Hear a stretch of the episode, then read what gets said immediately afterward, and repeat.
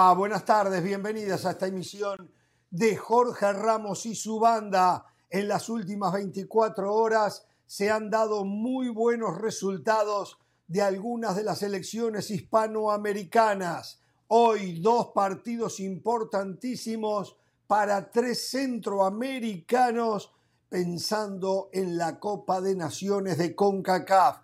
Las reglas del fútbol siguen cambiando y siguen confundiendo. Estaremos en la previa de Costa Rica-Panamá desde territorio tico con Stephanie Chaverri y Juancho Villaverde y todo aquello que vaya pasando a lo largo de las dos horas que iremos compartiendo con ustedes. ¿eh? El saludo, el placer de encontrarnos a pocos días de yo irme de vacaciones. Eh, le doy la bienvenida al señor Pereira.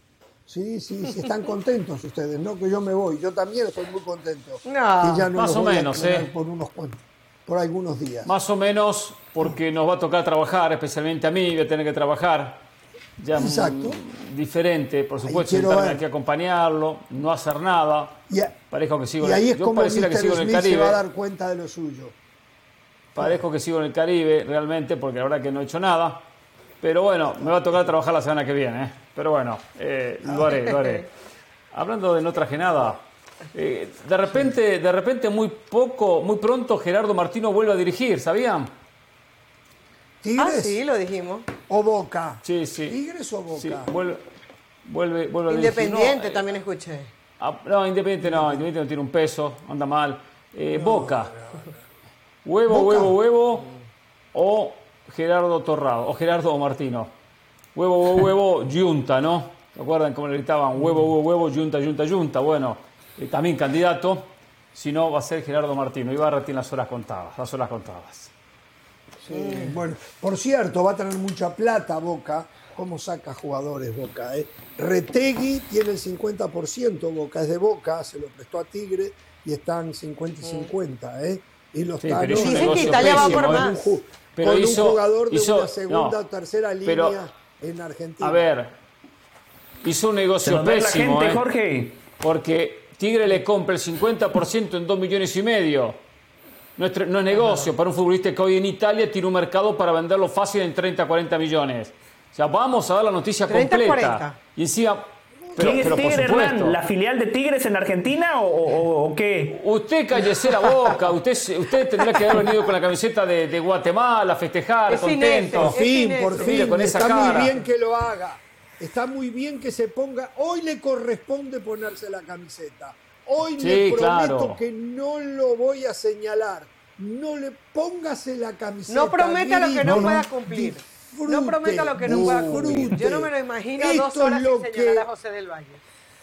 Esto es lo que le, le dio a usted el dios del fútbol, no lo otro a lo que se agarró. Esto, esto y Shinabajul.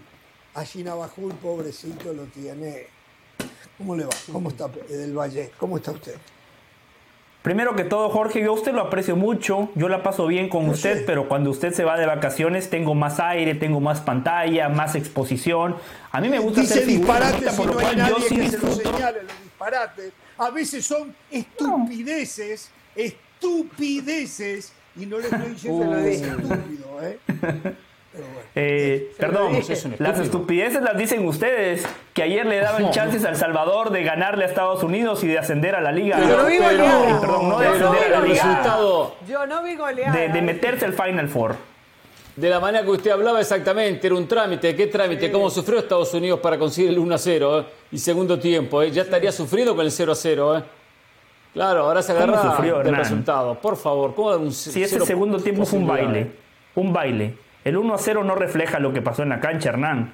O sea, usted que es un tipo de fútbol, usted que sabe analizar más allá de lo que dice el marcador, usted se tiene que dar cuenta que el partido de ayer tuvo que haber terminado mínimo 5 a 1.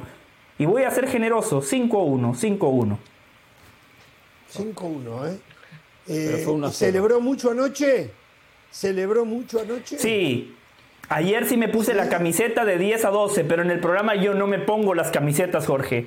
Yo no me pongo ninguna camiseta, yo soy un tipo que está del lado de la verdad. que- No, no, usted ahí no está diciendo la verdad. Ahí no está. Que usted no se pone la camiseta, se lo he señalado mil veces. Con camiseta que no le corresponde. Es más, camisetas robadas, porque no son ni camisetas Uh. suyas, son camisetas robadas.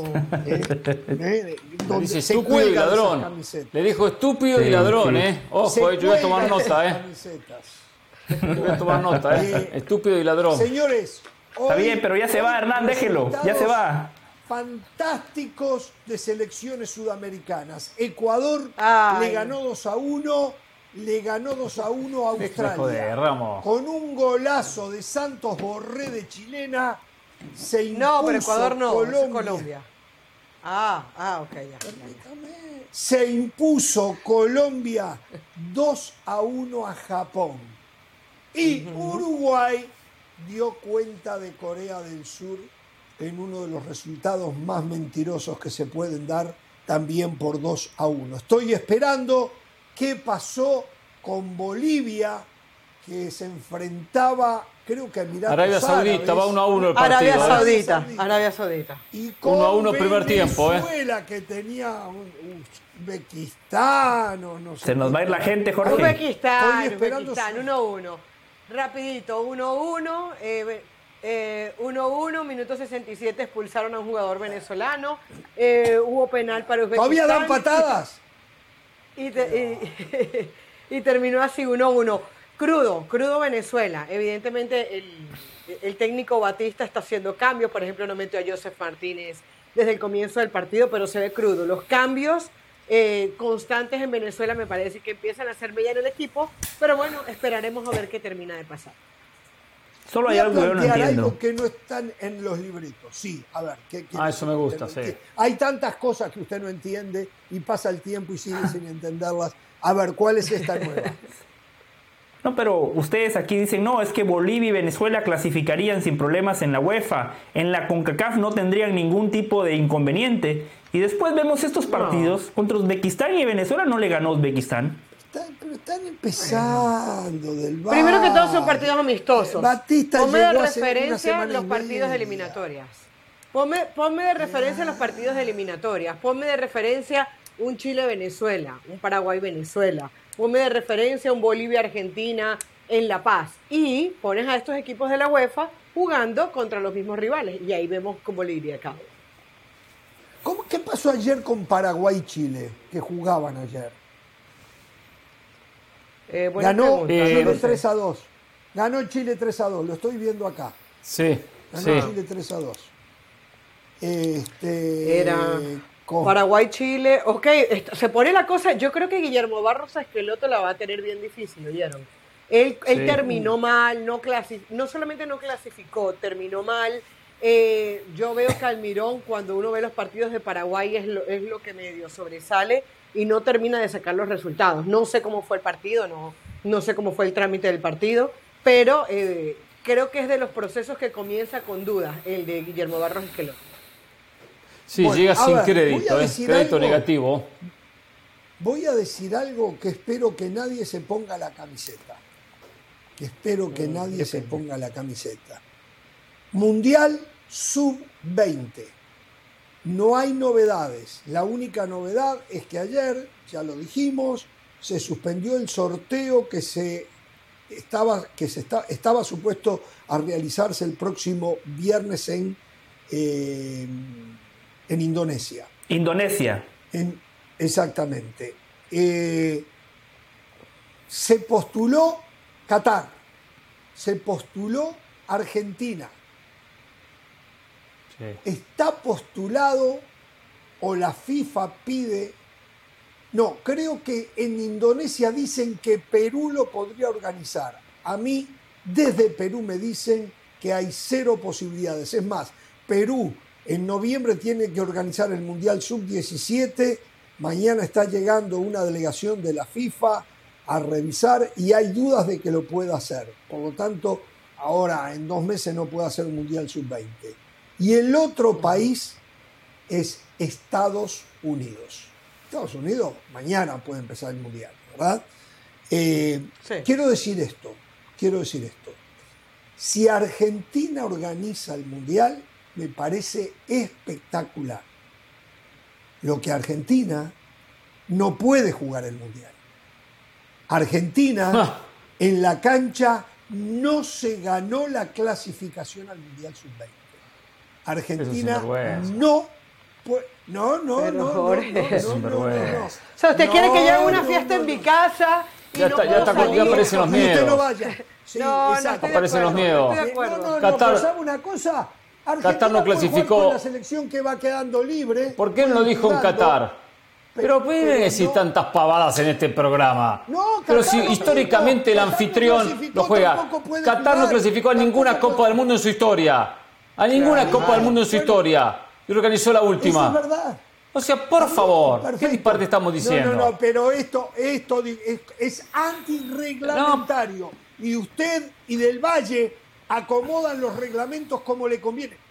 ¿Cómo antirreglamentario si históricamente, Pero- si históricamente quien organiza No, un torneo pero si vas a hacer no clasifica? No, no, sea no, Qatar, no, Estados no, no, no, Unidos, no. Perú, No, Jorge, Argentina, tanto miedo le tiene. Argentina organizar que organiza Tanto miedo le tiene. Es más, que lleven algún partido a Uruguay a jugar. La final se podría jugar en el centenario de Uruguay.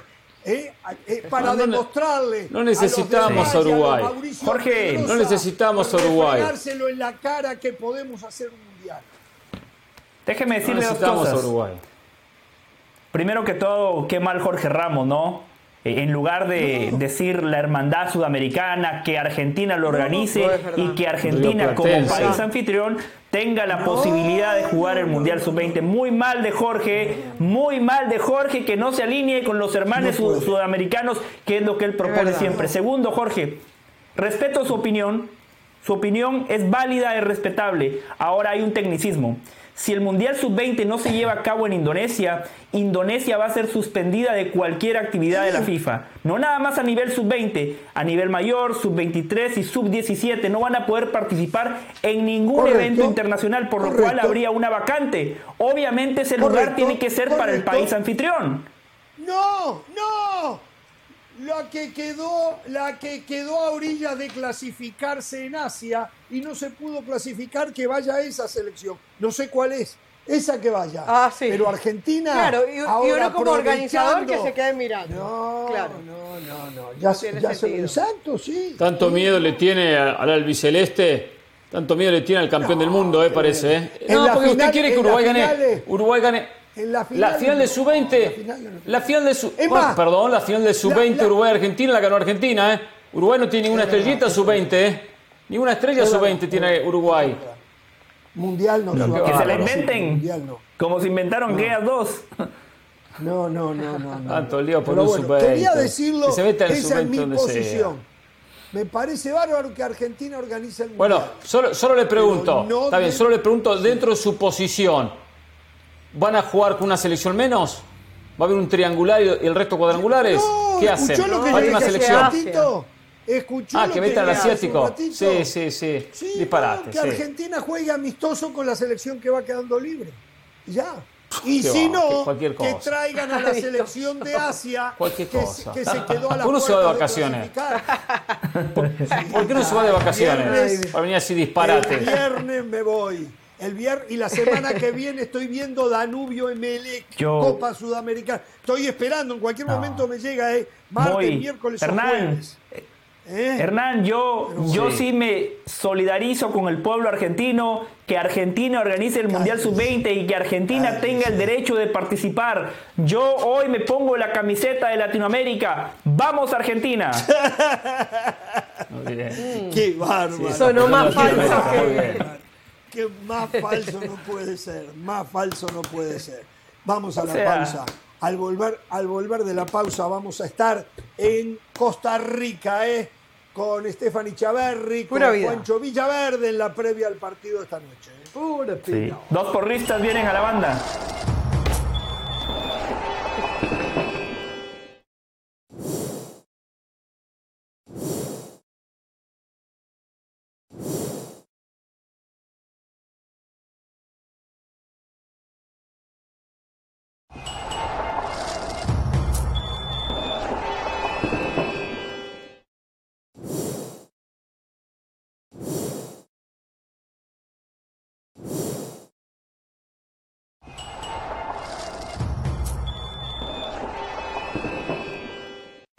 Continuamos en Jorge Ramos y su banda. La Copa Oro de este año 2023 está en marcha con México y Estados Unidos ya clasificados para el torneo. La Copa Oro se llevará a cabo del 24 de junio al 16 de julio de este año. Y por eso te preguntamos, ¿te emociona la Copa Oro? Algunas respuestas. Carlos, no, de ninguna manera es una pérdida de tiempo y hay un riesgo de que se lesionen los jugadores. Carlos, en cualquier torneo hay un riesgo que se, lesionen los jugadores. Josh, no, con esta selección mexicana no le tengo fe. La fe es lo último que se pierde, John. Felipe, sí, solo para ver cómo los equipos centroamericanos juegan. Yo soy de Guatemala estamos jugando muy bien, pero a ver cómo quedamos en la competencia. Muy bien por los chapines, Felipe. Juan, sí, me gustó cómo jugó México estos últimos partidos. Yo creo que hay chance. Vamos México. Juan, por fin uno. Por fin uno.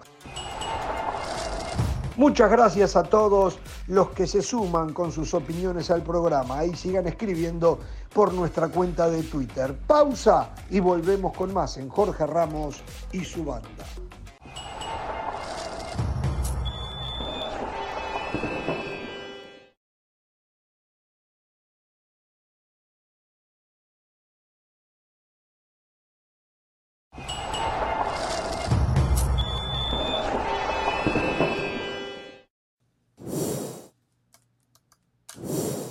Ver, un poquito de Nations League, con CACAF Nations League. Eh, quiero felicitar. tirarle una frase, ¿sí? Discúlpeme. Sí. Discúlpeme. A mí no me gusta interrumpirlo como usted lo hace conmigo. Eh, ah. estábamos en la pausa y justo me acaba de llegar un mensaje, un mensaje importante. Tengo, tengo lo que piensan algunos futbolistas sobre el trabajo que hizo Diego Coca en este primer acercamiento? Algunos exfutbolistas que ya están retirados. No, no, no, algunos futbolistas. futbolistas que, que, estuvieron en los partidos contra Surinam y Jamaica. futbolistas de la selección de México. Futbolistas de la claro, el jugador ya saca conclusiones. Me lo acaban de mandar, ¿eh? Déjeme preguntar un poquito más y en un ratito les cuento. Perfecto, perfecto. Bueno, señores, ayer eh, Guatemala em, se sentó a la mesa de los protagonistas de la CONCACAF. Llegó a la división primera OA para Liga de Naciones. El año que viene va a participar en ella. Y aparte de eso, clasificó a Copa Oro. Claro que decir que clasificás a Copa Oro, yo no sé qué tanto mérito tiene, es como decir ahora. La última no la jugó, ¿eh? Que se clasifica, que se clasifica. La bueno, sí la jugó, pero no se ganó el boleto en la cancha. Ah, bueno. Es verdad, bueno, está bien. Claro, porque no, Curazao no clasificó. COVID, creo que Curazao tenía COVID y los, y los reemplazaron. No clasificó, exacto. Correcto. Bueno, jugó, pero... pero el flaco Tena, Luis Fernando Tena, clasificó a la próxima edición este año de Copa Oro y a la vez, a partir del año que viene, Guatemala, claro, tiene que sostener la categoría, va a jugar en, eh, la primera categoría de la Liga de Naciones de CONCACAF. Cuéntenos cómo estuvo el partido, cuéntenos cuál es la diferencia, si es que la hay o las hay, que usted ve a esta Guatemala de Luis Fernando Tena con las anteriores. Bueno, Jorge, eh, primero que todo, eh, Guatemala pagó una factura enorme por el FIFA Gate, por los directivos corruptos. Sabemos que Guatemala no es una potencia, pero tampoco era una selección de la Liga C de la CONCACAF. Y producto de esa suspensión tuvo que arrancar en lo más bajo del territorio concacafquiano. Ascendió a la Liga B y como usted bien comenta, acaba de lograr el ascenso a la Liga A. Importante porque va a ser el vehículo de clasificación para la Copa América 2024. ¿Qué le veo a esta selección, Jorge? Un equipo ordenado. Se nota que hay trabajo. Eh, un buen guardameta que ofrece seguridad como Nico Hagen. Centrales altos de jerarquía. Eh, como Pinto, que es el capitán, que por cierto tiene experiencia en el fútbol sudamericano. Jugó en Paraguay. No es común que el futbolista guatemalteco salga y Pinto por lo menos tuvo experiencias, por un, por un tema económico tuvo que regresar a Guatemala y hoy juega en comunicaciones. Veo Guatemala hizo un buen trabajo de scout, identificaron a aquellos futbolistas con doble nacionalidad. Rubio Rubín marca la diferencia. Él termina marcando un gol importante anoche. Eh, Chucho López, el futbolista del América, cuando ingresa, el partido estaba en el aire y se nota que también es un jugador de otra categoría. Jugadores jóvenes como Santís, que son buenos encaradores, pero que tienen que corregir ciertas cosas, por momentos demasiado egoísta. Tenía compañeros solos y se la jugaba por el remate, como que quería el gol. Cositas que hay que corregir, Jorge, pero lo de anoche fue una victoria muy importante porque Guatemala recupera el protagonismo perdido. Es importante que esté en estos fogueos que ofrece la zona Copa Oro. Debería de ser algo normal para Guatemala estar en Copa Oro. Debería, debería de ser para Guatemala normal estar en la Liga A. Pero por todo lo que pasó en los, en los últimos años, me parece que finalmente hay luce en el final del túnel. Y Luis Fernando Tena va bien con el proceso. Pero fíjese Jorge que si anoche perdía ese proceso ya lo íbamos a, cuestionar, porque imagínense no ascender a la Liga A. El boleto a Copa Oro iba a quedar en el aire, todavía tenía la vía del repechaje, pero, anoche, Jorge, créame que el resultado era muy importante, muy importante. Y cuando el partido se puso complicado, sí, Hernán. No, no, yo no iba a decirlo. Lo bueno es que la gente no se puso en contra de la selección. Uno escuchaba a la gente silbar por el 0 a 0, porque fue un largo 0 a 0, es 58 minutos, llegó el gol de, gol de Rubín. Sí. Uh, ese es un ¿Y el, mensaje ¿Y el 4-0 sí fue representativa? Eh, eh, ¿El 4-0 también fue, Yo diría fue que sí, representativo del partido? Sí, si bien fueron goles sobre el final, parejo, ¿eh? pero muchas situaciones tuvo Guatemala, ¿eh? Muchas situaciones. Sí. Sí, vi el partido, sí. No tenía nada que hacer. Me puse a ver el partido. Hasta que me dormí. Me dormí porque tenía sueño, porque era tarde. No es que el partido me llevó a dormirme. ¿eh? No, el partido estaba, estaba interesante. Vio fútbol y durmió anoche. Pero ya tiene dos niños. El partido terminó muy tarde, 12 de la noche. Venía muy relajado Sí, después, edad después ya de no las puede. vacaciones. Me dio sue- 11 y pico, me dio sueño. 1 a 0 y veía que Yo Guatemala tengo un no problema. Sí. Solo para redondear el comentario y algo que usted y Hernán siempre han dicho desde, desde que los conozco, trabajar en fuerzas básicas. Guatemala ya tiene el recambio. El fin de semana veía el partido amistoso de la, de la selección sub-20 de Guatemala. Jugaron contra la sub de Chi- de Chivas y hay, y hay muy pro, pros- prostos, o sea, que tienen mejores conceptos, que los han trabajado de mejor manera. Obviamente están lejísimos de Sudamérica, de Europa, ¿no? Eso está clarísimo. Pero para lo que históricamente ha sido Guatemala, por lo menos uno ve trabajo, uno ve proyecto y uno ve que se están dando pasos pequeños, pero sólidos y pasos hacia adelante. Ahora esto, una cosita. muchísimo. Sí. Jorge, esto es muy eh, importante eso que usted para acaba de decir. Ah, per- perdón, pero eso que acaban de decir, que la gente no se le fue en contra a Luis Fernando Tena y que parece un palito para México, en realidad sí es importante. Ayer le dedicábamos, ¿qué? 40 minutos a ese tema. Y fíjense que en el partido de Estados Unidos, la gente empezó a gritar, por ejemplo, Daryl Duque, que les recordaba cuando fue delantero del, del Orlando City. O sea, sí es importante para el jugador esos pequeños detalles. México no se imaginan el daño que, que están haciendo, No, eh, no aunque parezca repetitivo lo que, lo que estamos comentando, ¿no? No, no, no se lo imaginan, no se lo imaginan. No se lo No, imaginan. iba a decir, iba a Pero- decir este- esto es muy importante esto para, esto para Guatemala, el triunfo. Eh, eh, hay muchos puntos, José recién resumía muchos de ellos. Guatemala sabemos que está por debajo de selecciones importantes de CONCACAF y que está por debajo de las que seguramente van a llegar al Mundial y le va a costar mucho llegar al Mundial. Aunque no es imposible, le va a costar. Tiene que intentar llegar o llegar al repechaje por lo menos. Pero el hecho de lograr tantas cosas como es un ascenso a la A, como una clasificación directa a Copa Oro, decíamos, en la anterior eh, quedó eliminada casualmente en ese repechaje. Eh, el hecho de que cuando se gana al técnico se lo respalda y tiene un técnico muy serio como el Flaco Tena, que lo criticaban cuando dirigía Chivas en esta mesa, es otra historia, es otra historia, ¿eh? Lo criticaban porque Peláez era el director deportivo, pero bueno, el Flaco Tena es un muy buen técnico, lo conocemos. Entonces, hay que, eh, eh, es fundamental tener resultados positivos para respaldar, y como muchos actúan de acuerdo al resultado, esto es clave. Y después lo que dice José, hasta disputa ahora una posibilidad de llegar a Copa América, no va a ser fácil, pero, pero no es imposible. Eh, es tratar de recuperar lo perdido para después sí se puede dar ciertos pasos hacia adelante. Eh, y en la eliminatoria, bueno, va a ser duro, pero si llega bien preparado, Guatemala puede competirle a cualquiera. Competirle. A ver. De más está decir que Hernán y yo fuimos a Guatemala y a partir de allí se dio este salto de calidad, ¿no? Se nota que nos escucharon. o sea, usted le llevó la suerte a Guatemala. no, qué suerte. Usted le llevó la suerte. Nosotros fuimos y hablamos, las clases que dimos tácticas, lo, que hicimos en, la, federación, en la capacitación. Espere, espere, O sea, Usted me está diciendo que esto que viene consiguiendo a poquito Guatemala tiene que ver con sus clases tácticas. Eh, perdón, ¿me está hablando en serio, Pereira? por supuesto, si nos sentamos, si después de entrevistar nos sentamos con el flaco Tena a hablar de fútbol. Y usted por supuesto, Ramos, Sí, exactamente, claro, claro. ¿En serio? Exacto. Seguro, hablamos, por ejemplo, por ejemplo, la presencia del tercer hombre eh, defensivamente en la salida y en, ataque. Yo no puedo venir con esos conceptos para después marearlo y decirme ustedes qué están diciendo Pereira. Entonces, pero con el flaco técnico, José, que está muy capacitado y que realmente ha aprendido muchísimo, podíamos hablar en ese mismo idioma.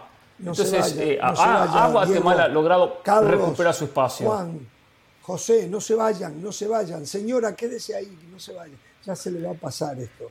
¿Eh? Y ustedes creían que CR7 era agrandado. Miren, miren, Cristiano Ronaldo quedó así de chiquito. No, lo que acabamos de escuchar, lo que acabamos de ¿eh? escuchar, que me digan a mí que Guatemala clasificó por los conceptos tácticos de Pereira y del Valle cuando visitaron Guatemala. No, no, no. Esto, esto es muy fuerte, esto es muy fuerte. ¿eh? Esto es muy fuerte lo que ustedes acaban de decir. ¿eh? Y se lo creen, lo peor es que se lo creen.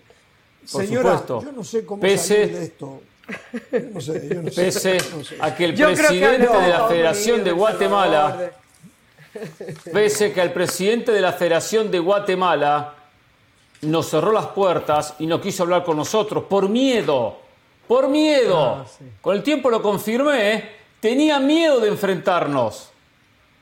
Pero bueno, señor, señor Páez, Gerardo Páez, por las dudas, no, no, recuerdo el nombre. tenía Páez, Páez, sí, verdad, Páez. Exactamente. Miedo de enfrentarnos, por eso nos dejó plantado más de una ocasión. No quiso dar la cara. Con el tiempo me lo contaron, ¿eh? Me lo contaron. Arrugó. Y el que nos dio la cara lo desapareció la CONCACAF, Fernando. Vio, vio, vio, es verdad, que dio la cara que nos contó y le dimos nuestras ideas, lo borraron, es verdad, lo borraron. Sí, sí, sí. Sí, sí, sí, sí. Bueno, vamos a ir a la pausa. Esta noche hay dos partidazos. Atención, Costa Rica y Panamá. Se juega uno de ellos la clasificación al Final Four. Lo mismo ocurre con Canadá, Honduras. Atención, Canadá y Honduras están empatados en puntos, ¿no? Se están jugando la clasificación también al Final Four. Canadá y Honduras, eh, eh, a Canadá y a Panamá les alcanza el empate. Costa Rica y Honduras tienen que ganar. Dice Juancho hablamos que vamos a ir a Costa Rica es un clásico, Jorge, pero bueno. Como Panamá, Costa Rica es un, clásico en Panamá. Y en Costa Rica. Eso vende Juancho. Vamos, ahora se lo preguntamos. Vamos a la pausa. Bueno, los dejó sin mundial Costa Rica. Se viene Stephanie, ¿eh? volvemos.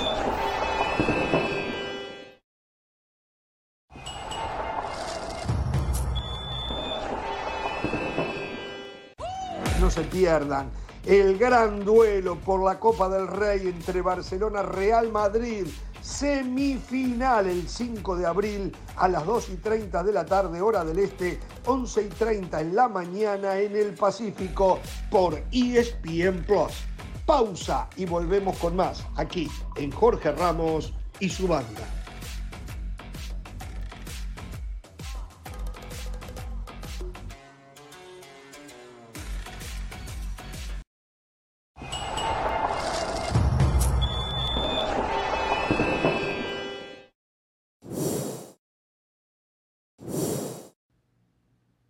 Muy bien, estamos de regreso en Jorge Ramos y su banda. Y tenemos que hablar del triunfo ayer también de la selección de Estados Unidos frente a El Salvador.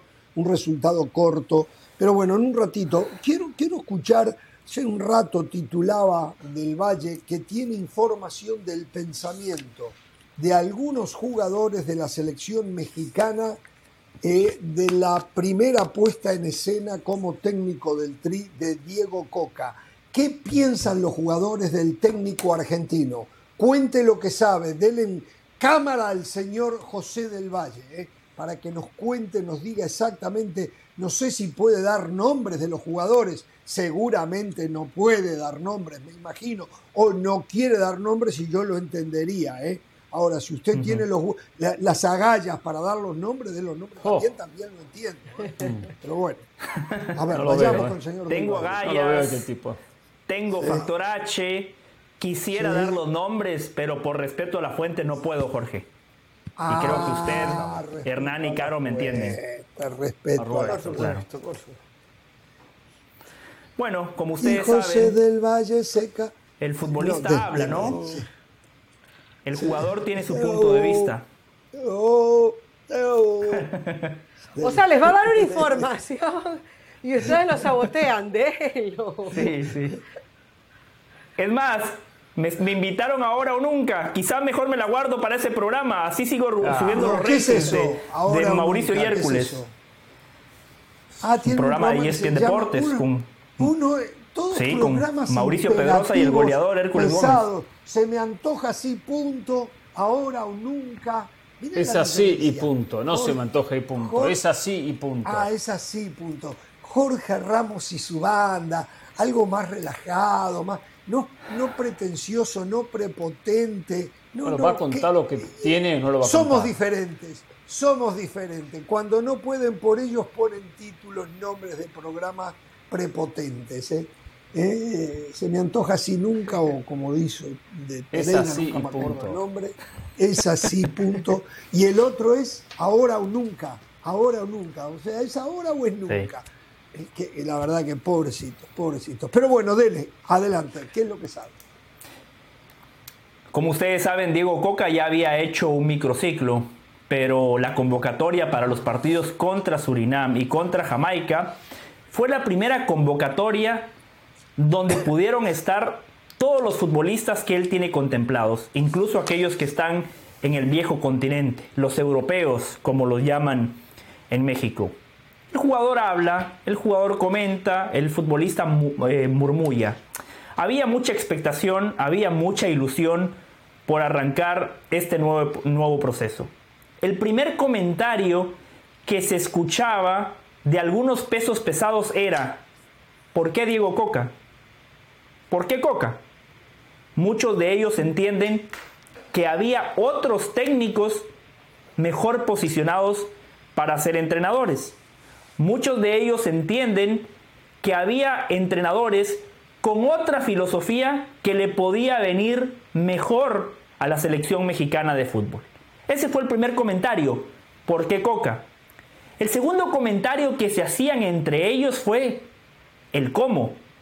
El futbolista mexicano quedó poco conforme por cómo se manejó el tema de Diego Coca, donde nunca apareció como un claro candidato y de repente ya era el técnico de la selección mexicana de fútbol. Exacto, de golpe.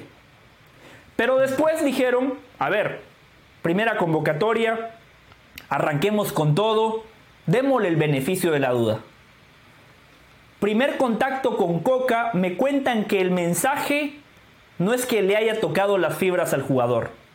Ellos esperaban un mensaje que llegara a revolucionar el vestuario, Después del fracaso en Qatar, ellos sentían que el equipo había tocado fondo, que necesitaban un discurso que les moviera las fibras, que el jugador saltara a la cancha listo para comerse al rival. Y no, no sintieron que Diego Coca les haya transmitido eso. Cuarto, el trabajo previo a los partidos.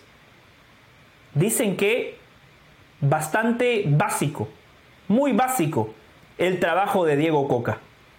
Es más, tengo cosas puntuales. Mire, hmm. pelota parada. Pelota parada. previo al contra, contra Jamaica. usaban cosas más específicas, cosas puntuales, pequeños detalles que pudieran marcar la, la diferencia. Y dicen que el trabajo en pelota parada fue algo que ellos hacían en fuerzas básicas. Muy normal, muy elemental, que no tenía identificados a los futbolistas de Jamaica. en líneas generales, la conclusión que sacan es la siguiente.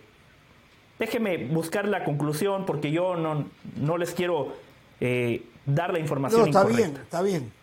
Está perfecto. La conclusión que sacan los futbolistas no quedaron convencidos con el trabajo que realizó Diego Coca en estos dos partidos. Y cuando digo el trabajo, puntualmente se refieren a los entrenamientos, a las charlas, eh, en ese contacto cercano con el entrenador. No quedaron convencidos con Diego Coca. Con esto que usted nos está diciendo, asumiendo que su fuente es confiable, es creíble, no me queda ninguna duda que el arranque de Coca ha sido muy malo. La gente, el público mexicano le dejó saber que no es bienvenido o no fue bienvenido como técnico de la selección.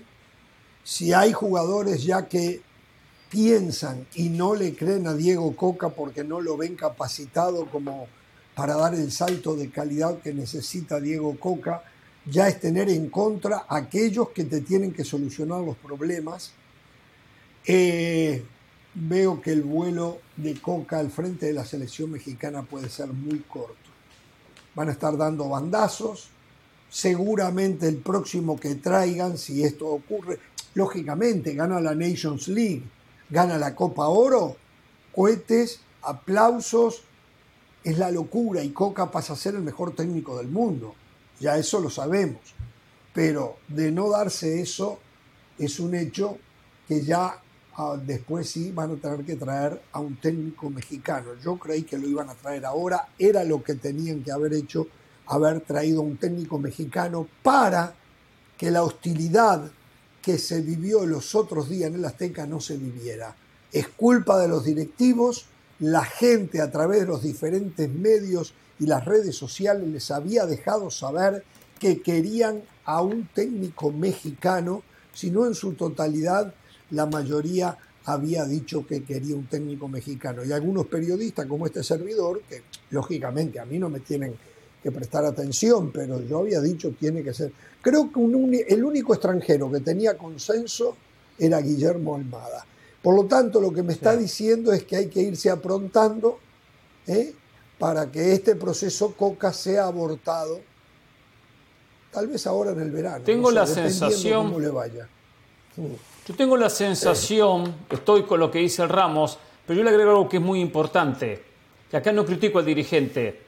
Eh, el dirigente lo programó de esta manera, lo programó así. Dijo, tenemos que eh, meter un técnico, como no, en un momento se habló de técnico interino, pero el técnico interino iba a ser muy criticado porque, ¿cómo puede ser que en la preparatoria para un mundial, en la preparación para la Copa del Mundo que organizamos, eh, vamos a tener técnico interino. Entonces, para evitar esa crítica, vamos a poner al técnico principal.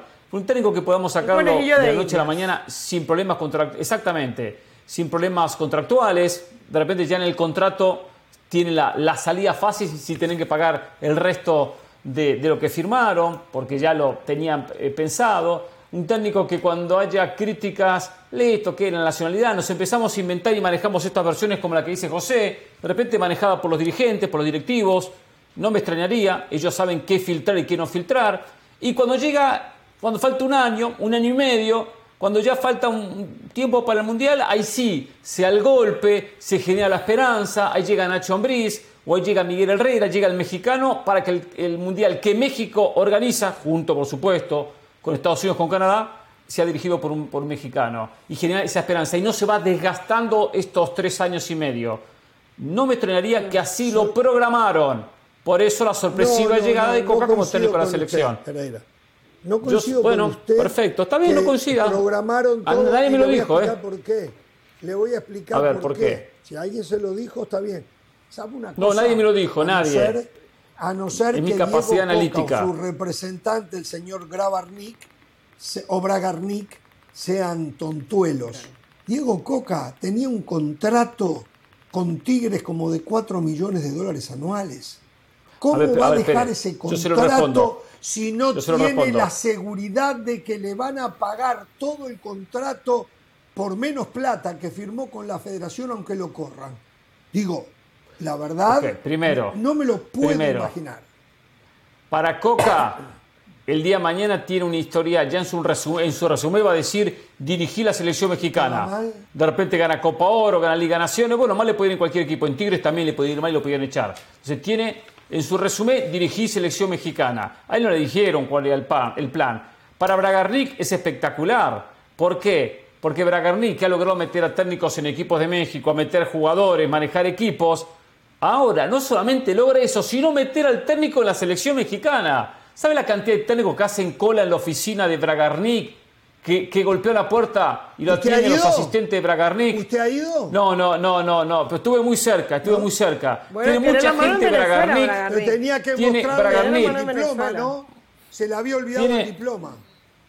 Sí, justo, viajé sin diploma. Fue un- ahora cuando fui a Argentina, pero bueno. Ahora que estuvo Tiene en San Martín, muchos. ¿no sacó un diploma ahí en San Martín de técnico? ¿Cuánto se lo, le podían haber cobrado? Me, me llega mañana, me llega mañana por FedEx. Pues faltaba ese- ese sello justo, exacto.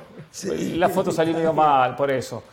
Eh, sabe que trabaja con mucha gente, con mucha gente que están constantemente buscando técnicos. Cuando ellos venden, pusimos al técnico de la selección de México, para él, que maneja jugadores y técnicos, es espectacular. Entonces, dentro de su trabajo. Entonces, para ellos es ganancia, aunque no dirija el Mundial. O sea, aunque corran, a, Claro. a- eh, corren a, a Coca y él trae, mete otro, Bragarnik. No que meta otro, A que ver, mañana hay otro eh, técnico a decir, quiero que me represente Bragarnik, porque como metió a Coca en la selección, quizá me meta a mí o meta, me meta en la selección de Colombia, o la de Venezuela, o la, de Argentina, o la que fuese. Es mostrar poder. Ver, y eso es lo que muestra, poder, presencia. Una cosita, a mí me parece que la información que nos trae José es muy valiosa porque además es muy lógica. Es normal que el jugador espere un, un discurso mucho más fuerte y yo no veo a Coca haciendo, capaz y sí, y te puede hacer un, un- discurso de camerino fuerte, pero ¿qué, qué- esperamos? O sea, Diego Coca, es que es el gran error que cometen, y lo, y lo decía ayer con el tema de los aficionados, e incluso los mismos jugadores, no pueden hacer un compendio como que si esto fuera Osorio, Tata Martino, Diego Coca. Diego Coca es otro técnico que viene con una filosofía diferente y él va a tratar de aplicar lo que sabe. Ahora, ¿cuántos técnicos no llegan a dirigir una selección y empiezan a caerle a, táctica, a táctica fija, a conceptos a los jugadores y los terminan abrumando? Yo creo que Diego Coca, si hizo las cosas como lo dice José del Valle, hizo la sencilla y no podía hacer mucho más. No pudo entrenar ni siquiera a los jugadores que jugaron contra Jamaica juntos. De- decíamos que seguramente eh, no tuvo ni siquiera un entrenamiento completo con ellos. Entonces, si esa información es cierta, que a mí me suena muy lógica, repito, eh, un poquito de paciencia también para los jugadores, ¿no? Que le den la oportunidad a Diego Coca que dirija tranquilo, que les muestre lo que tengan que mostrar. Yo creo que salir dos, dos veces campeón con Atlas no es cosa de todos los días. eh, y ojalá que no se siga filtrando la información, porque al final esto le hace daños a México. Yo solo tengo un comentario, Jorge, muy breve. Muy breve. A ver. Eh, el Tata Martino fue resistido por los medios, por los aficionados, eh, por muchos sectores, pero el futbolista siempre estuvo a muerte con él. Si la primera Con Osorio sensación también, del ¿eh? jugador es... Con Osorio también. ¿Cómo? Con Con Osorio, Osorio también, también. fut- El futbolista estaba Si la muerto. primera sensación del futbolista es no estamos del todo convencidos con el técnico, eso sí puede llegar a ser eh, grave, ¿no? Una mala señal. Para el técnico de cara al futuro. Muy mala señal, muy mala señal, muy mala señal. Bueno, eh, si su informante eh, tiene fru- fruta sana, fresca, esto es más que preocupante. Fruta Aunque hay muchos, Jorge, de Whole Foods. hay Sí. muchos, lo felicito, hay muchos aficionados. ¡Ay, qué bueno! Se va a ir a la chin eh, eh, Diego Coca, ya no me interesa más. O sea, poco análisis, es que yo no lo quiero y entonces es muy bueno que se vaya. Está bien. Así seguirán cambiando, saltando. Hasta ahora no les ha dado resultado, no han podido jugar un quinto partido, pero quieren seguir haciendo más de lo mismo. Vamos a la pausa. Volvemos, nos vamos a ir a Costa Rica con Stephen Chaverri, con Juancho Villaverde. Más tarde hay tema Real Madrid.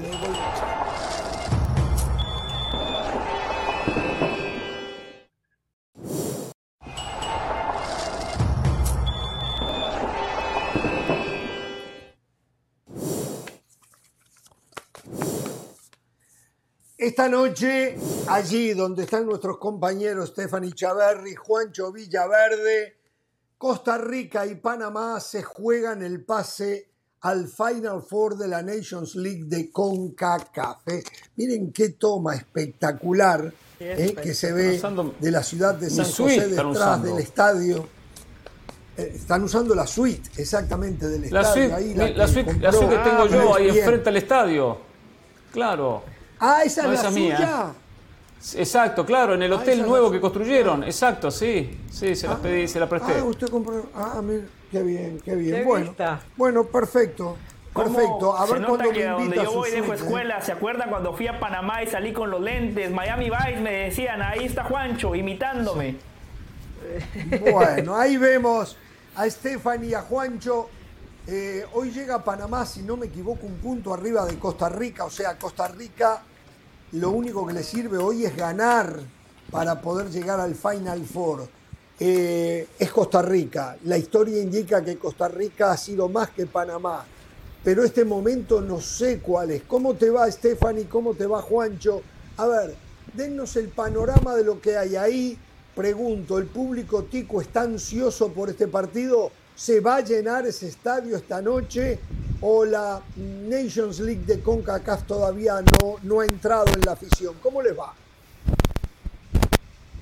Hola Jorge, un placer saludarte a vos, a todos los que nos acompañan en el show de hoy, por supuesto aquí en compañía de Juancho Villaverde que nos ha venido a acompañar también en toda esta cobertura de cara al partido que ya recopilabas de la Liga de Naciones de la CONCACAF, que sí te tengo que decir Jorge que la afición está completamente fría para este partido, de hecho que es la primera vez en la historia de la Selección Nacional de Costa Rica que solamente se habilitan dos graderías de cara a lo que será este juego, ha costado la venta de entrada, se pusieron 5 mil a la venta y de hecho no estaba la totalidad vendida todavía. Jugadores como ayer eh, conversando con él nos decía un poco de que se siente triste de este tema de la afición que de alguna manera no está contenta con Costa Rica, con los resultados que ha tenido el equipo nacional, no solo en el Mundial, sino también en un partido bastante deslucido que tuvo Costa Rica ante la selección de Martinica, ganando sobre todo por la parte emotiva, que yo creo que eso le debe muchísimo la selección tica a muchos de sus futbolistas que siempre, como decimos, se ponen la camiseta y así es como terminan logrando los resultados, pero con fútbol no ha y yo creo que hoy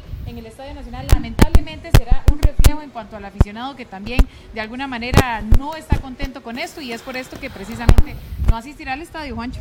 Stephanie. Así es, no, no va a haber gran presencia de fanáticos. el saludo para Juancho. Stephanie, ¿no será que a lo mejor el rival no convoca? Hmm. Que si fuera Honduras, No, yo creo que la selección de Panamá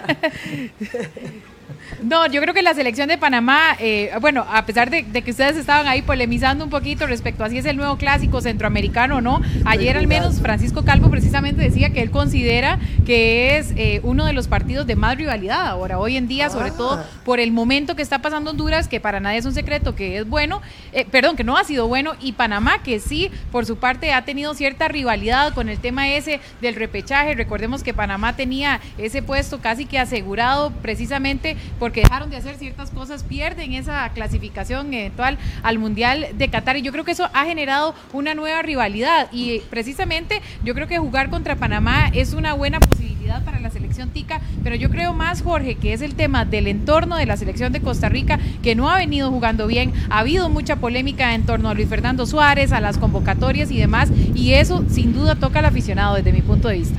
Juancho, en el saludo para ti. ¿Y cómo está Panamá?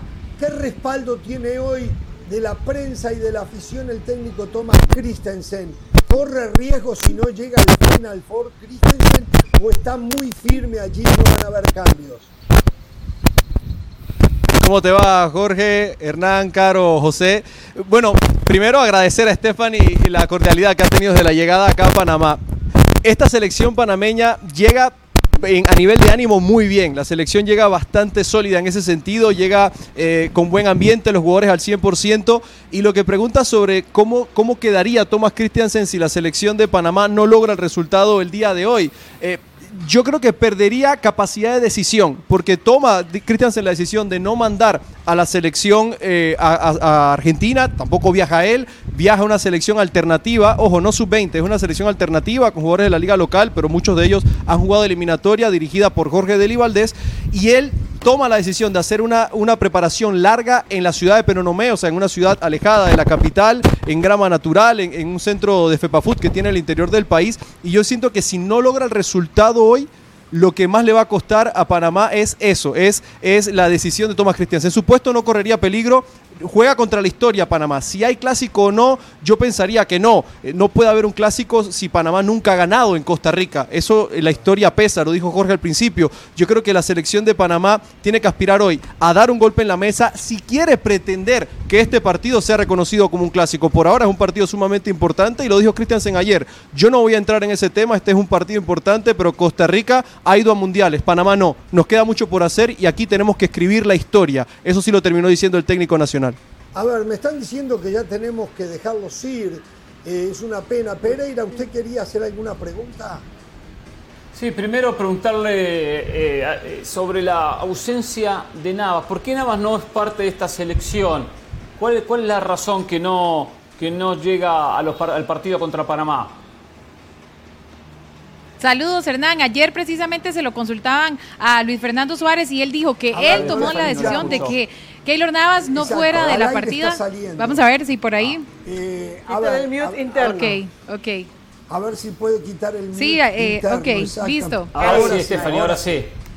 Listo. Saludos, Hernán. Sí, un placer eh, conversar con vos también. Ayer precisamente le conversábamos eso a Luis Fernando Suárez y él decía que la decisión de que Keylor Navas hoy no sea parte de esta Liga de Naciones pasa precisamente por él. Que él simplemente tomó el teléfono, llamó a Navas y le dijo, mira, no te voy a convocar en esta posibilidad, quiero ver otras opciones, quiero ver otros eh, porteros y es por eso que tomó la decisión de no llamarlo. Ayer esas fueron las palabras exactamente de Luis Fernando Suárez respecto a esto. Y, Aaron Suárez, el, el delantero de la Alajuelense, que entiendo que no llamó por decisión técnica y, y hay polémica alrededor de eso, puede ser, eh, Stephanie.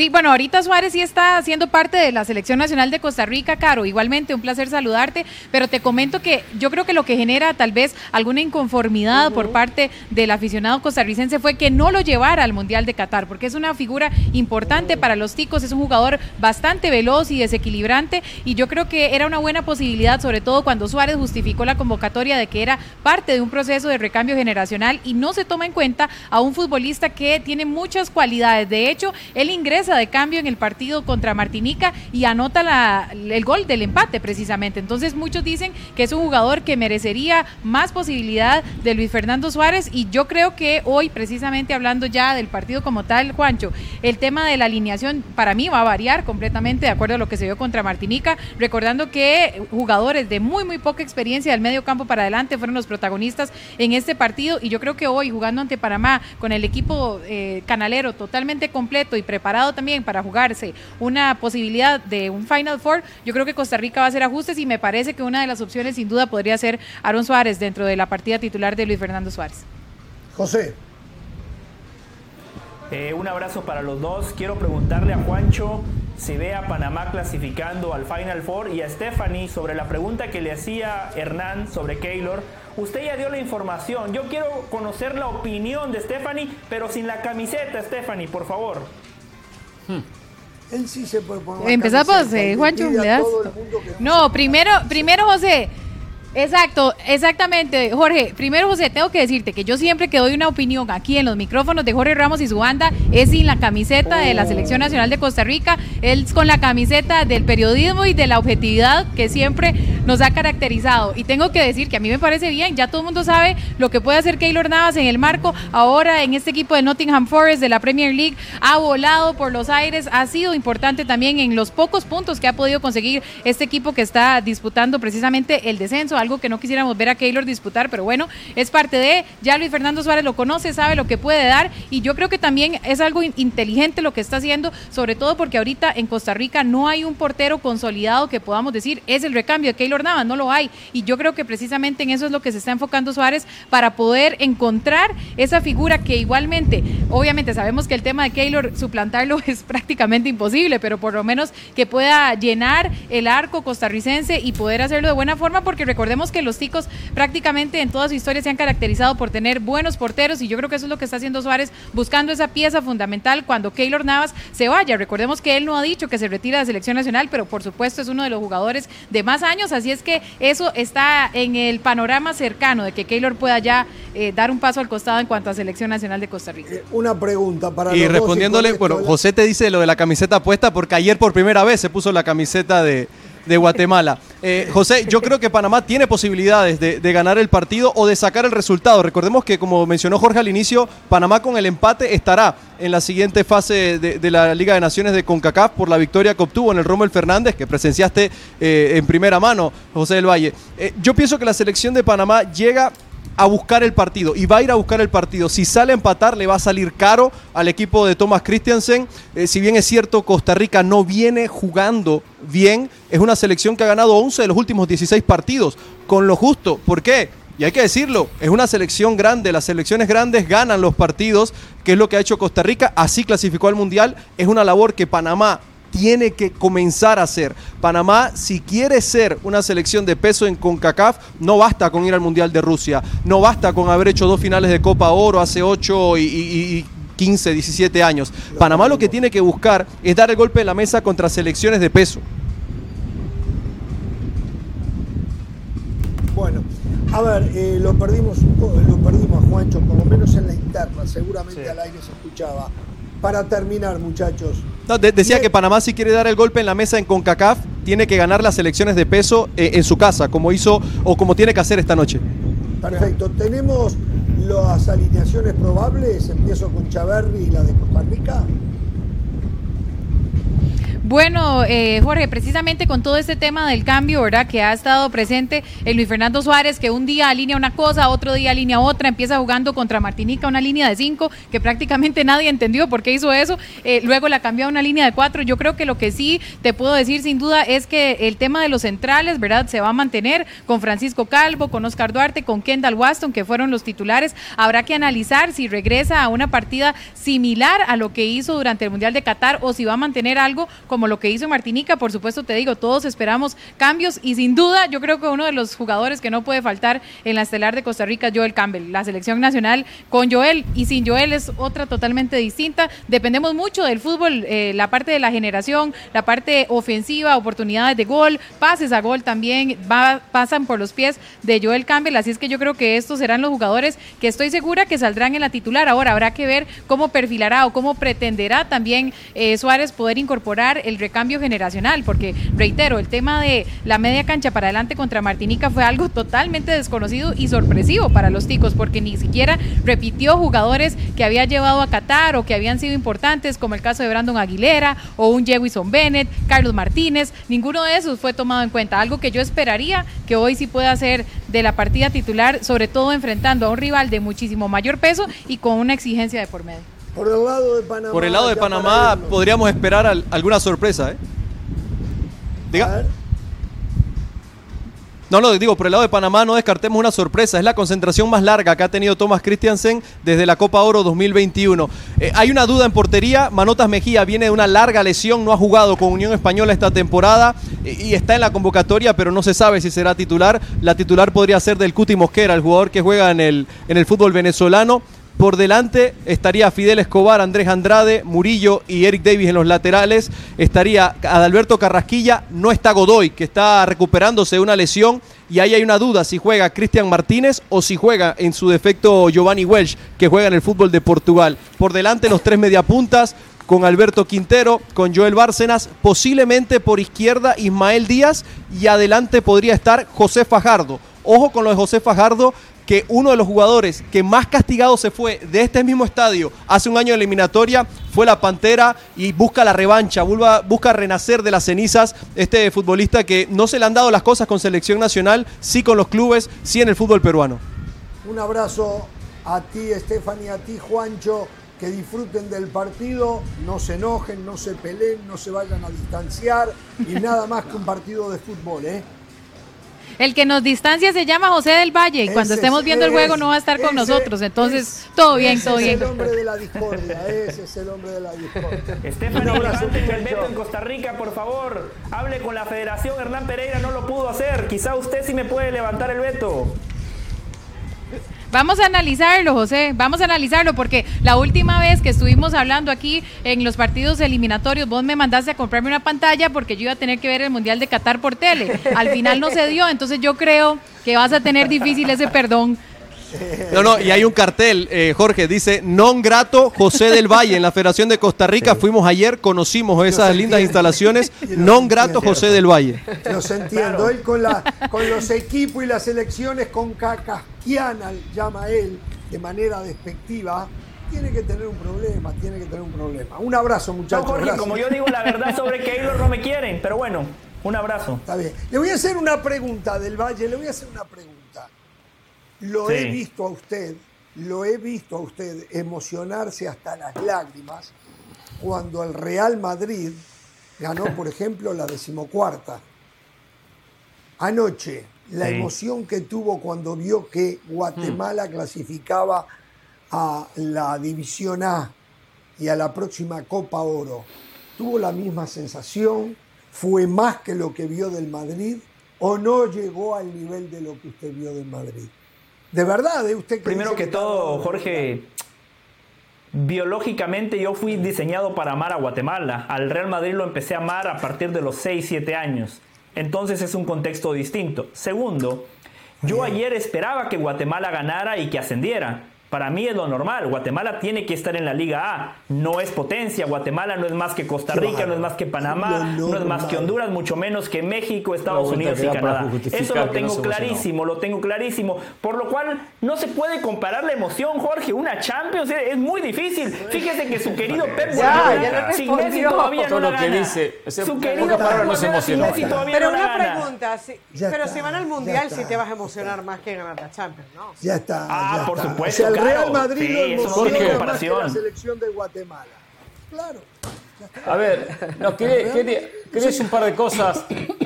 Quería decir un par Sí. de cosas. eh, no daba recién con Estefan y con Juancho para poner los temas sobre la mesa, ¿no? Pues nos íbamos a extender mucho, había problemas con el audio. Pero a ver, primero, primero acá no no hay ningún clásico, esto no es clásico, por eso la gente de Costa Rica no va. No es un clásico para ellos jugar contra Panamá. Para Panamá lo es porque trata de acercarse y tiene la espina clavada de lo que pasó en la última eliminatoria, que parecía que Panamá iba al Mundial vía repechaje y Costa Rica lo superó. Ahora, dicho esto, lo de Navas es impresentable. Lo de Keylor Navas nuevamente le da la espalda a la selección. Y Luis Fernando Suárez es un mentiroso, nos miente, nos miente. Y algunos, algunos compran la pastillita, Stephanie la compra. De que él lo llamó para decirle Navas, no vengas. Ah, pero viene Campbell, pero, pero, pero llega Calvo, pero llegan los otros sí. Waston. No, pero Navas no. Navas juega eliminatoria y juega Copa del Mundo. El resto de partidos no le importa. Le da la espalda a su selección. Que sería bueno que Costa Rica algún día ganara algo. No ha ganado nada. Ganara algo. Pero para ganar algo tiene que estar Navas. Tiene que estar. Hoy lo veo más cerca a Panamá de meterse en el Final Four que a Costa Rica. Y si no llega a Costa Rica, uno de los responsables directos se llama Keylor Navas. ¿Cómo le ha pegado? Totalmente usted? de acuerdo. Y lo ha acompañado del Valle en esa. No me acuerdo de Pero, la pero, sala. pero, Ramos, Memo No, Ochoa, Memo Ochoa, normal. Yo fui el Memo Ochoa.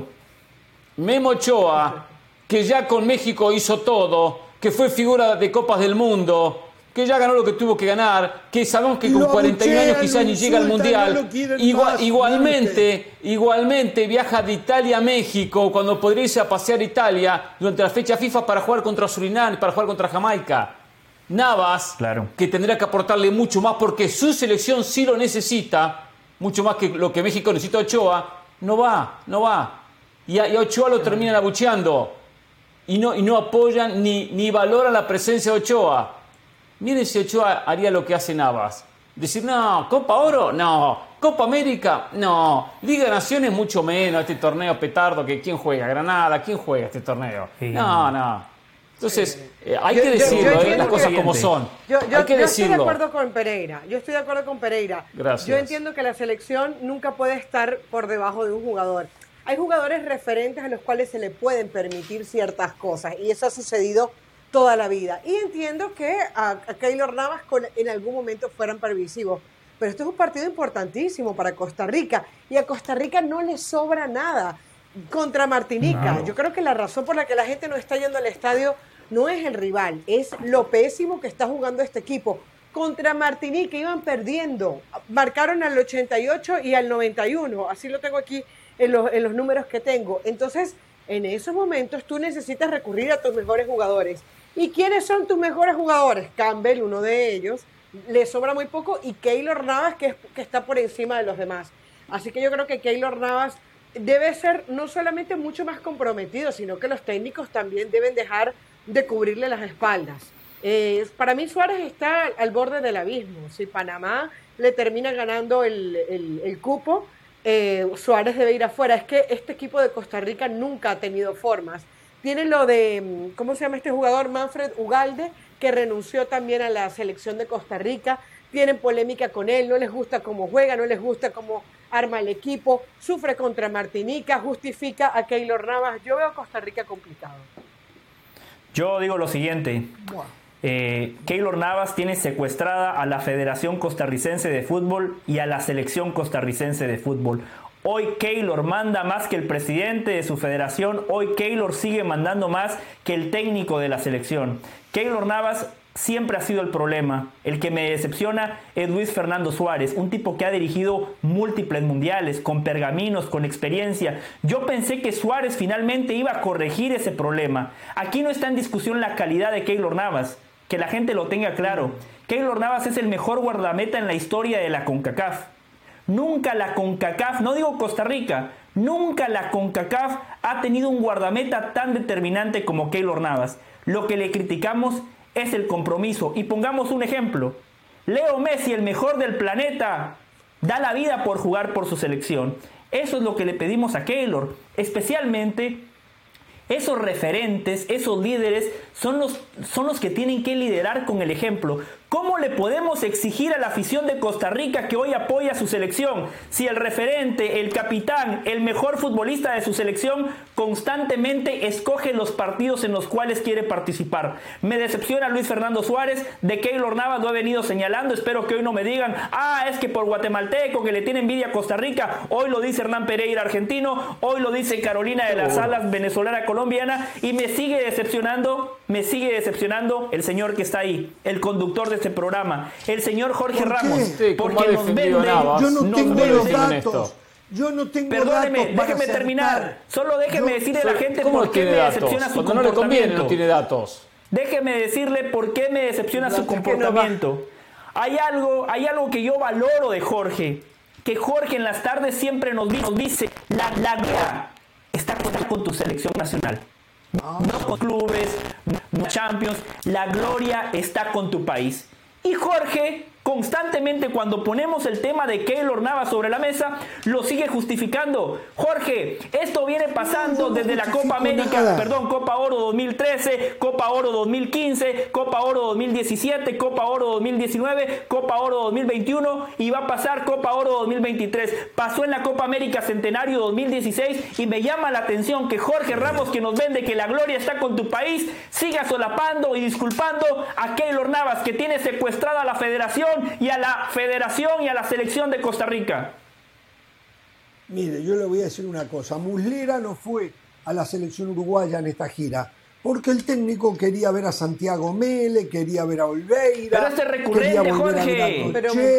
Entonces, no fue. Son amistosos. no fue. Primero son amistosos. Acá se está jugando No un torneo que al fin y al cabo repercute en el ranking FIFA, clasifica a Copa Oro, ese llega a un Final Four. O sea, México, a Costa Rica le viene bien el Final Four para jugar contra México, contra Estados Unidos o contra el que le toque, pe- previo a Copa Oro. Y esto ha sido constante de Nava, no es que la primera vez, ha pasado en muchas ocasiones. Por eso los mexicanos hoy tienen que valorar y agradecer que Ochoa está presente en la selección. Buen punto. Sí, la verdad, Si hubiese dado ver, vuelta el amor que la muestra tortilla. Memo Ochoa por la selección no lo muestra Keylor Navas. Digo, eso es No. evidente. Digo, no pueden haber dos Todos. lecturas. Keylor, Sí. Keylor Navas no tiene el compromiso con la selección. Y- y la diferencia- si lo tiene Memo Ochoa. Y la diferencia en Costa Rica, la prensa respalda a Navas en su mayoría. Lo respalda. Sí. Son cómplices de esta situación. Y Como en. México lo matan a Memo Ochoa. Como ayer, como ayer, como ayer David Faitelson, lo matan a Memo Ochoa, que se vaya a la selección, dicen. Como que no sirve para nada. David ¿Se, Faitelson se dan cuenta? eso.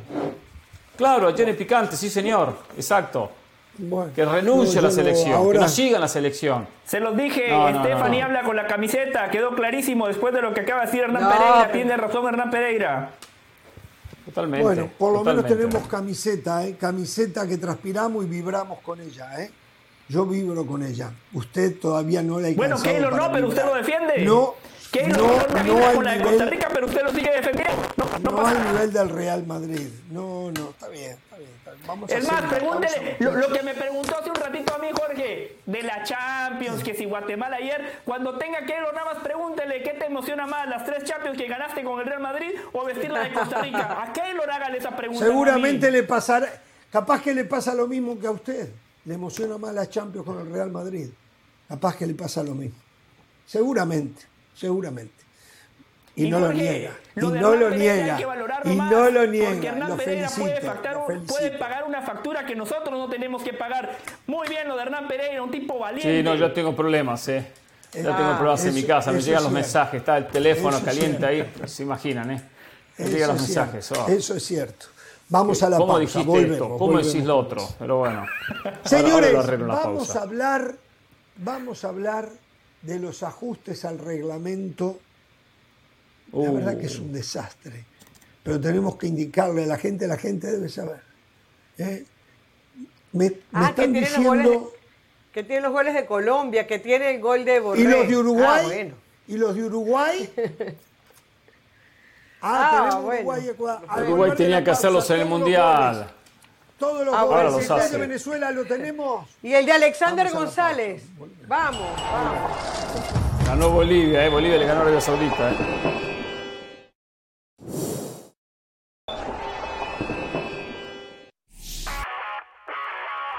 Saludos de Pilar Pérez, esto es SportsCenter ahora. Los Packers aseguran que no han podido contactar a Aaron Rodgers desde su última reunión en enero pasado. El gerente general del equipo de Green Bay, Brian Gutekunst, comentó que han intentado comunicarse desde entonces con el mariscal de campo muchas veces sin éxito. Mientras tanto, los Jets de Nueva York siguen esperando pacientemente que el quarterback tome una decisión sobre su futuro. E incluso señalaron que su fecha límite para obtener una respuesta sería para el campamento de entrenamientos a finales de julio. Los Mavericks de Dallas cortaron su racha de cuatro derrotas consecutivas al vencer a los Indiana Pacers 127 a 104. Luka Doncic terminó el encuentro con 25.7 rebotes y 6 asistencias, horas después de que la NBA revocara su suspensión de un partido tras su más reciente falta técnica. Kyrie Irving agregó 16 unidades y 6 asistencias más. Tras esta victoria, los Mavs continúan peleando por un puesto en los playoffs y se posicionan a medio juego de los Lakers y el Thunder de Oklahoma, equipos que ocupan los dos últimos lugares en la conferencia del oeste. En el marco del homenaje que la Conmebol realizó en Paraguay para la selección argentina, Lionel Messi declaró sentirse realizado tras la obtención de la Copa del Mundo en Qatar 2022 y aseguró que era lo que le faltaba. El capitán del albiceleste dio gracias a Dios por haber podido conseguir todo en el fútbol y destacó que ahora solo le queda disfrutar de lo que resta de su carrera. No se pierdan SportsCenter todas las noches, a la 1 m del Este y 10 pm del Pacífico. Esto fue SportsCenter ahora. No se pierdan el gran duelo por la Copa del Rey entre Barcelona Real Madrid. Semifinal el 5 de abril a las 2 y 30 de la tarde, hora del este, 11 y 30 en la mañana en el Pacífico por ESPN Plus. Pausa y volvemos con más aquí en Jorge Ramos y su banda.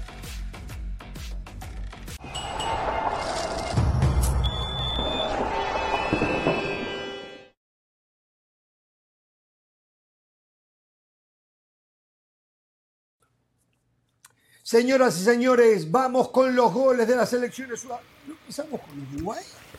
¿No empezamos No, con con no, Ecuador. no. Con Ecuador. Con Australia, Australia Qué contra Ecuador. Bueno, ahí se lo perdía Ecuador. ¿eh? Y acá abría la cuenta. Ah, no, pegó el palo Australia. Ahora sí, gol. Sí, después del palo. De Sí. Brandon Borrello. Eh, gol 1 a 0. Iban 16 minutos del primer tiempo. eh. Rebota y el rebote lentos los defensores ecuatorianos. Después de penal, Este es un penal muy a los claro. seis minutos. ¿Lo vio usted? Acá está.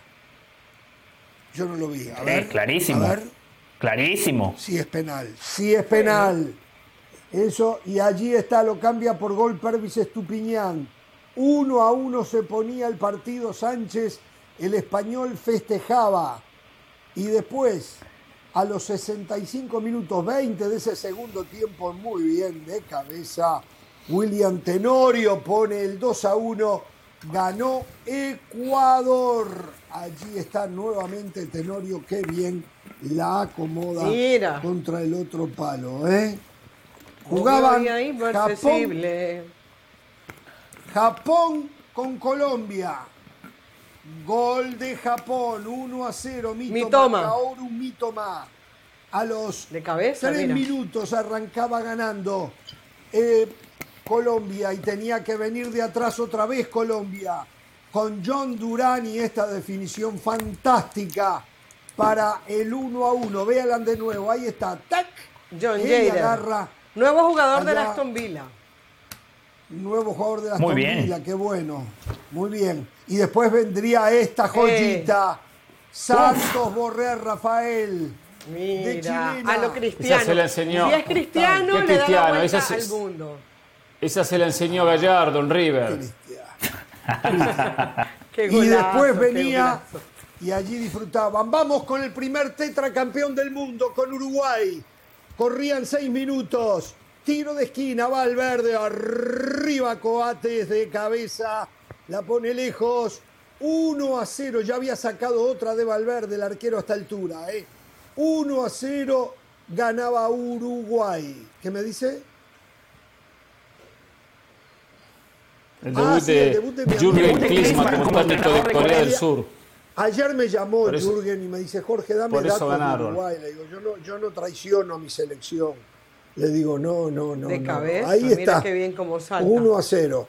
Muchas repeticiones. Me gusta eso, ¿eh? Empataría acá muy bien en la definición. golazo! Corea, 1 a 1. Sí, se equivoca. Bueno, pero igual Byung. es un golazo, ¿eh? Era mucho Juan más. Corea que Uruguay, ¿eh? Mucho más Corea que Uruguay. Empataba 1 a 1 y era merecido. Una vez más. Fue un golazo aunque tuvo suerte ahí. en ese rebote, ¿no? Ese rebote ahí Sí, fue circunstancial. Sí, sí. Sí. Y no le chiflan a la selección, no la silban, no los insultan, que fueron la decepción No, no, en muy el bien. ¿eh? No, para nada, verdad, los coreanos muy bien. Muy bien. Y acá está, tiro libre. Le va a pegar Piquerés. A ver, Piquerés le pega, sí, Piquerés. Abajo, contra el palo derecho, el arquero la suelta y vecino, pum, a guardar. Ahí estaba, el 2 a 1. Uruguay empató con Japón, le ganó a Corea sin tener un técnico, fue un técnico interino, con muchos contentos. jugadores que no fueron. Este partido, ¿Eh? este partido hace cuatro meses lo tendrían que haber ganado. Lo llevé al estadio a ver el partido con Corea y no le pudieron ganar. Le ganan el amistoso. ¿sabe una cosa? Siempre lo mismo Uruguay. ¿Sabe ¿eh? una cosa? Siempre lo mismo Sí, no Uruguay. me ¿eh? hable, no me hable, no me hable, Siempre no me hable. Hoy, hoy, el VAR jugó para Uruguay. Hoy le, anularon un gol a los coreanos por una uña en posición adelantada. Y bueno, estaba adelantado, hay que cortarse la las uñas. en contra. Penal a Cavani no, no lo cobraron. Penal a Suárez no lo cobraron. Miren, no quiero ni seguir. No me hable, no me hable con Pero, esa porquería Jorge. ¿eh? No me hable. ¿eh? Jorge, lo que le dije el otro día de que en el empate ante Jamaica el gran ganador había sido el Tata Martino, yo soy un tipo congruente. Hoy el gran perdedor es Diego Alonso. O sea, no estaba Diego Alonso como entrenador y Uruguay le ganó a Corea prácticamente con los mismos futbolistas. En Corea. Y encima, En Corea. Uruguay jugando Corea. de visitante. El problema era Diego Alonso. Lo que pasa es que, como dicen aquí, que la prensa tiene que ponerse los pompones y apoyar. Ese es el problema, cuando se terminan cegando y no se dan cuenta que el problema era el entrenador. Segundo, lo de Santos Borré en, en Japón eh, se, se los caricatura Uy, me pegó una idiotez en la cara. Me pegó una idiotez en la cara. Ponerse los pompones y apoyar. Déjeme decirle algo a, a la generación TikTok, ¿no? Que se perdieron una Sí. de las mejores caricaturas en la historia de la humanidad. Supercampeones, el equipo Newpie que es una caricatura generada en Japón. En uno de los episodios, Oliver marca un gol como el de Santos Borré. Hoy en Japón, todo el mundo hacía la comparación y ponían el video de la chilena de Oliver con la de Santos Borré. Fantástico.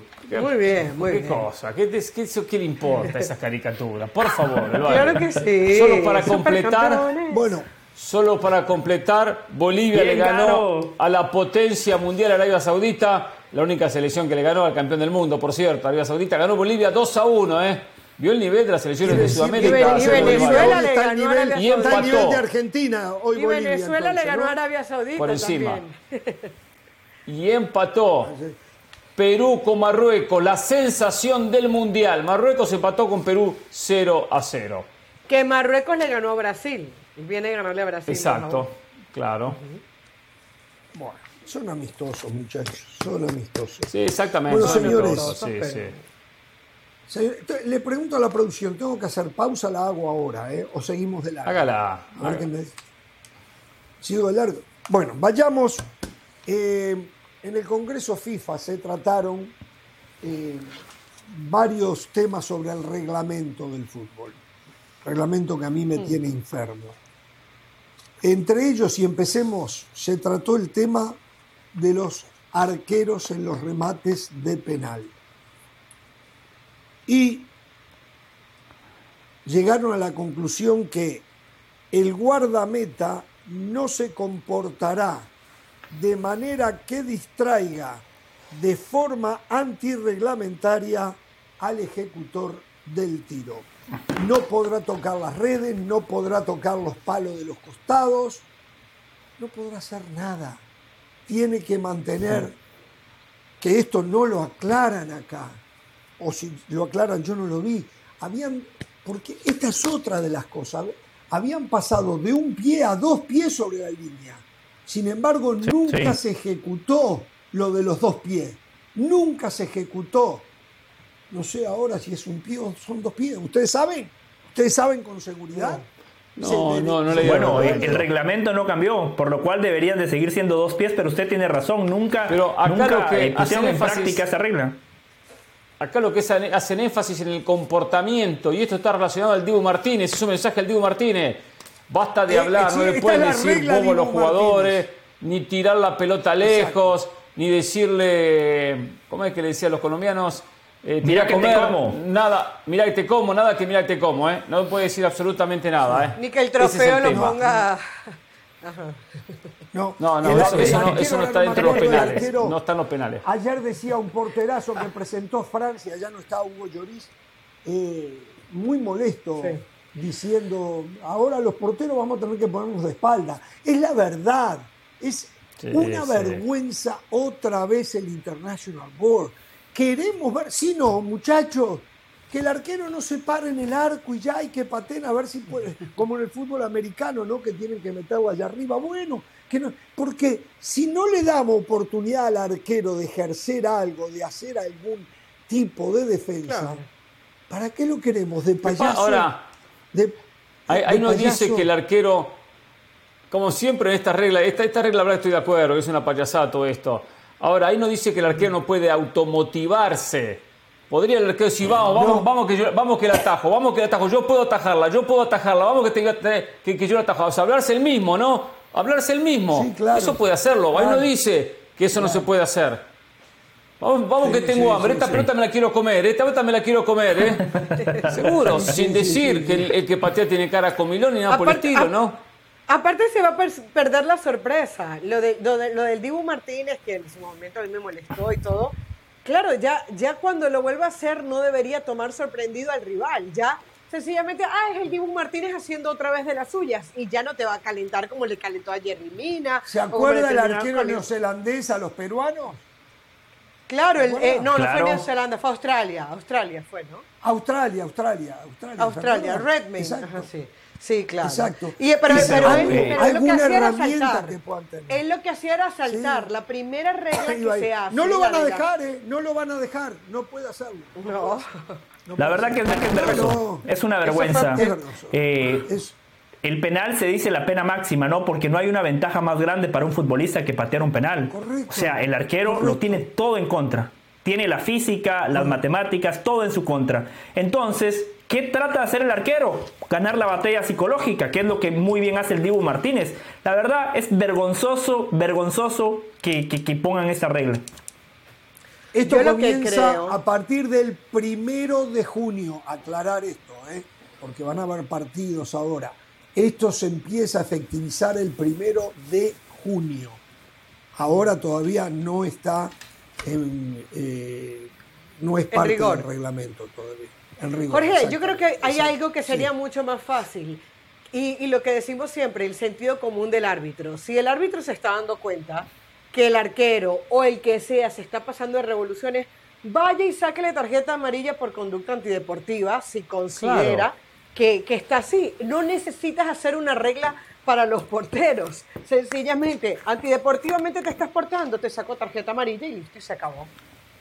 Y eso ya lo tiene el Bueno, otra, otra de las cosas, el gol marcado con una persona no autorizada en el terreno de juego, a no ser que esa persona intervenga en la jugada, el gol será convalidado, será dado.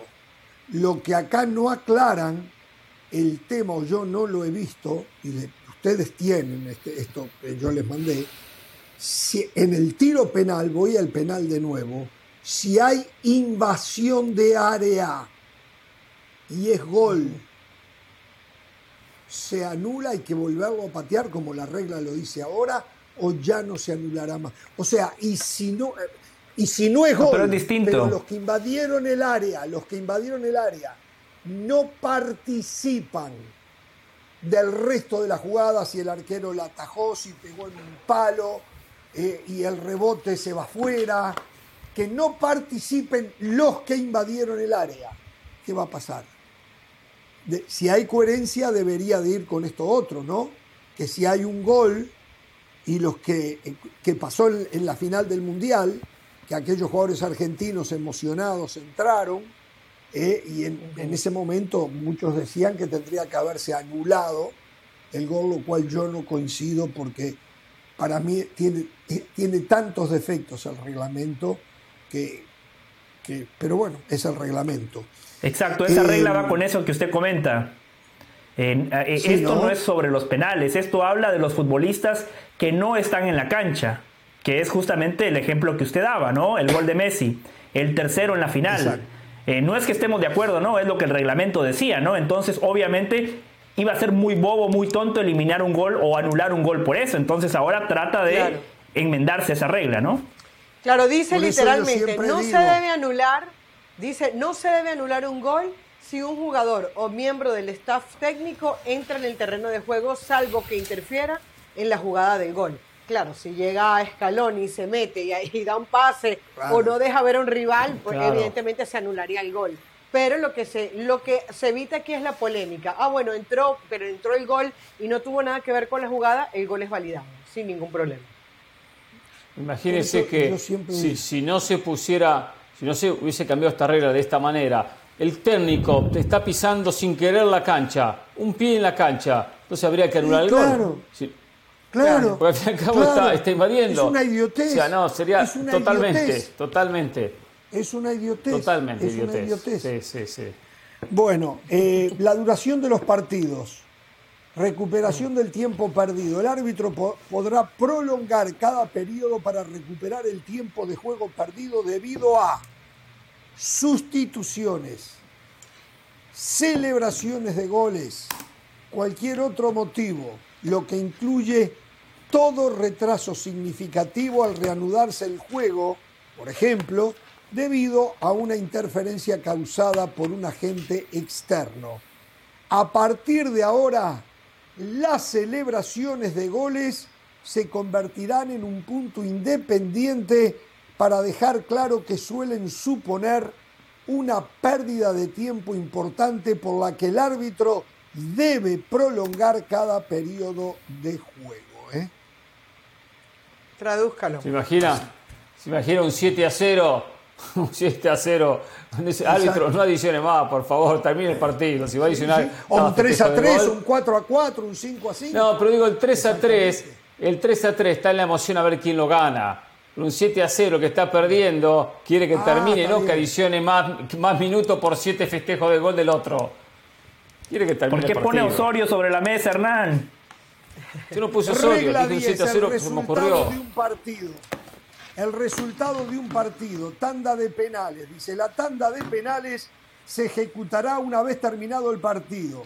Las advertencias y amonestaciones impuestas a jugadores y miembros del cuerpo técnico durante el encuentro no se tendrán en consideración en tanda Ah, de sí. penales. Explicación.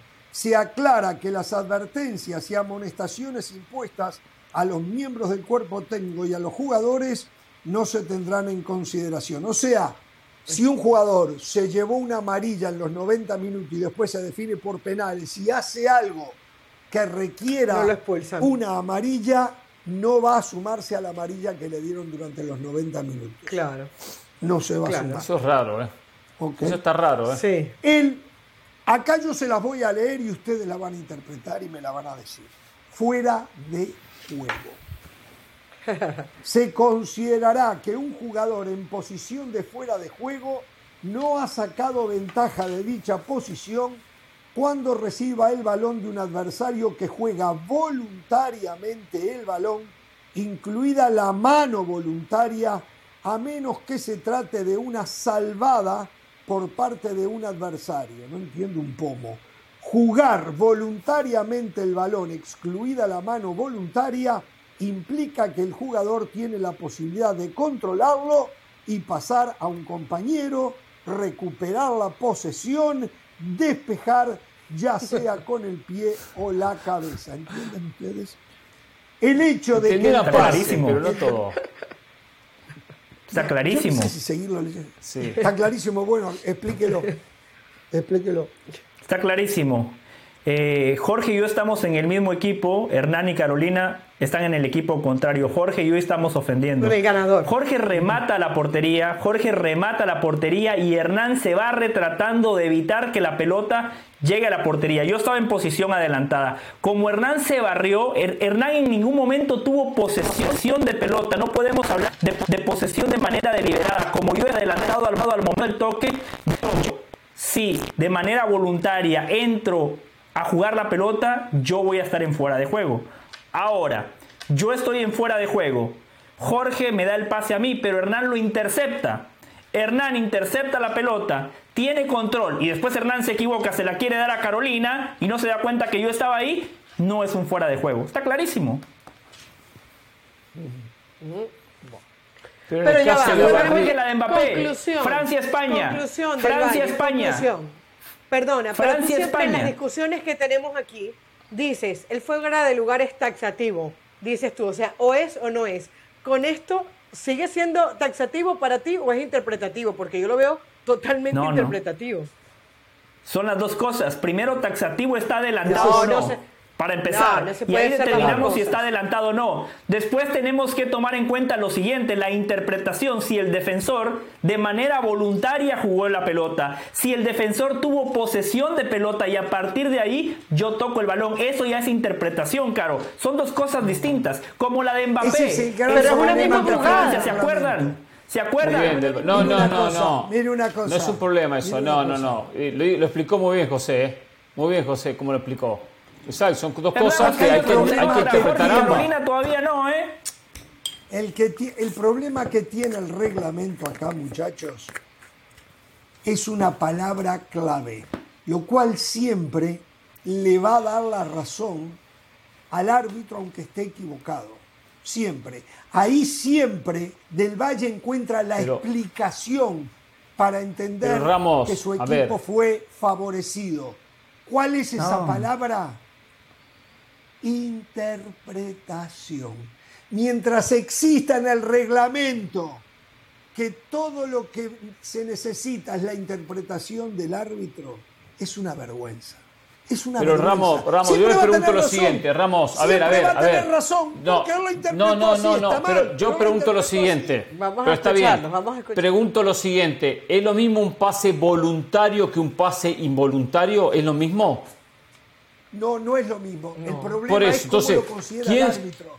El Bueno, está bien, ¿cómo sabe lo considera? es Está bien. voluntario y cuándo es involuntario. Pero como el árbitro lo interpretó al revés, y tiene No, razón. tampoco- tampoco lo va a interpretar siempre al revés, o sea. Interpretación, interpre- Pero hemos visto en infinidad de veces. pero hay que interpretarlo. Pero, pero, Yo le pero voy es una jugada que hay que interpretarla. Hay Le que interpretarla, no hay decir otra algo. El manera. pasado sábado, el cuarto gol de Danubio estaba en una ¿Qué me clara importa, posición adelantada. Esto lo digo en serio, ¿eh? Ganamos 4 a 0. El cuarto, clara posición adelantada. Fueron al bar, se tomaron 6 minutos y dijeron que valía. A mí, absolutamente nadie me va a convencer que nos estaban fuera de lugar. Absolutamente nadie. Pero ¿sabe una cosa? Ah, fue el árbitro miró las líneas y la interpretó que sí. Mientras haya interpretación, el resto es cuento. Pero tiene lo que que haber está mal te lo hacen bueno. y lo que interpretación. está bueno, está bueno. No, no. Si no es lo mismo No, voluntario para o voluntario. terminar, para terminar No es lo con mismo. los abusos arbitrales tiene que desaparecer la interpretación y tiene que haber un bar automatizado no, absolutamente y total. Hasta mañana. Bueno, cállense En el la reglamento boca, de ¿eh? ayer y en el de hoy yo a mañana y Cavani lo veo adelantado. No tengan temor de ser felices.